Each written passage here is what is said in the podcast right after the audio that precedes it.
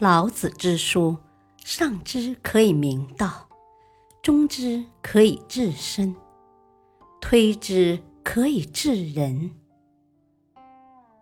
不读《道德经》，不懂中国文化，不知人生真谛。《道德经》的人生智慧。道常无为而无不为。我们的麻烦，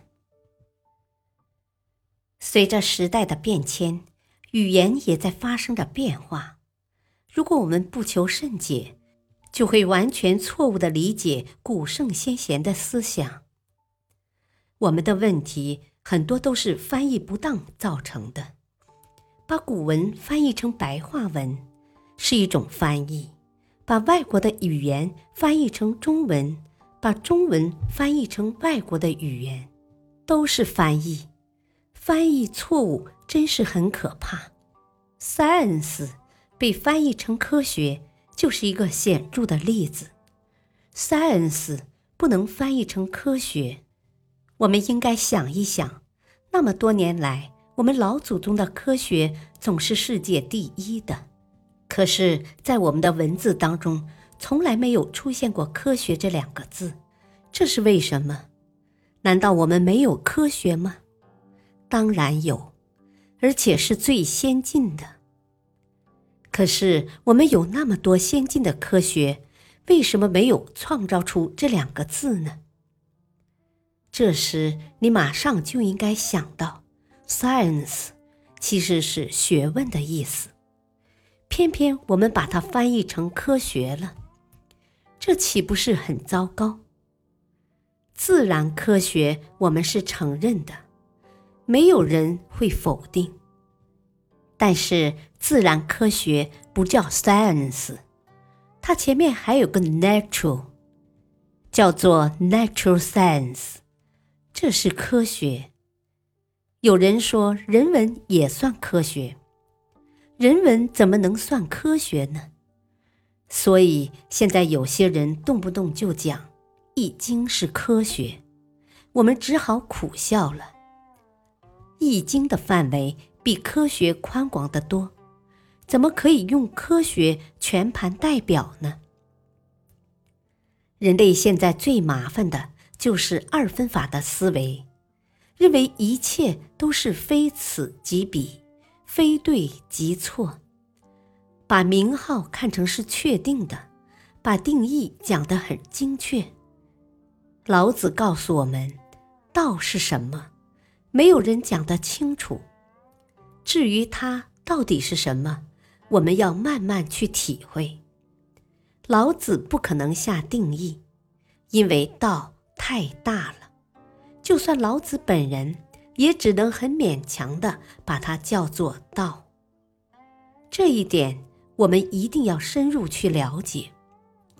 现在就是因为人们把东西讲得太精确，才造成了严重的分歧。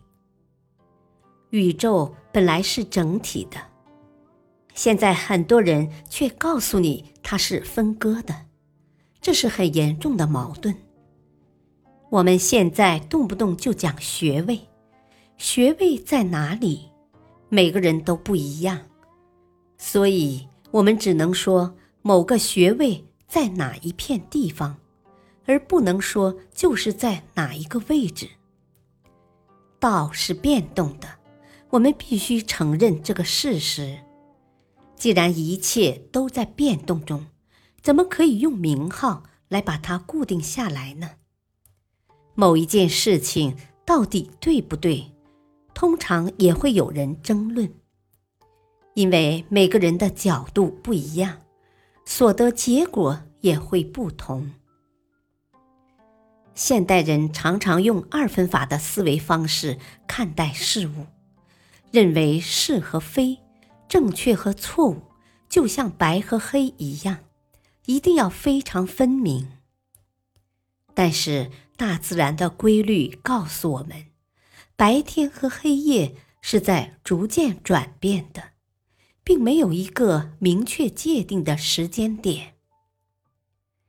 我们拿一件事情来说明就可以了。如果你家里有老人休克，送到医院去，医生说老人现在情况很危急，要不要电击？你不知道怎么办好，你说不，好像很不人性。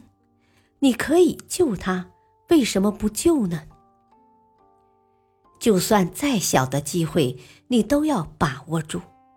可你说要，又好像太残忍了，因为你也知道可能没有效。那怎么办？办法有很多种，听起来都很有道理。但是做起来却完全不是那么回事，这就是名号，它本身就是不明确的。如果你认为它是确定的，那就糟糕了。人类的苦恼，就是因为我们把一个完整的宇宙撕裂了，用很多名号来制造矛盾，再加上我们很不幸的认为。凡是矛盾都是对立的，这更是不幸中的大不幸。为什么矛盾就一定是对立的呢？矛盾是可以化解、可以协调的。因此，我们一方面要了解，无为就是不违反自然；另一方面也要知道，怎么样才能不违反自然。这个才是重要的。感谢收听，下期播讲第三章：上善若水，行道是价值的体现。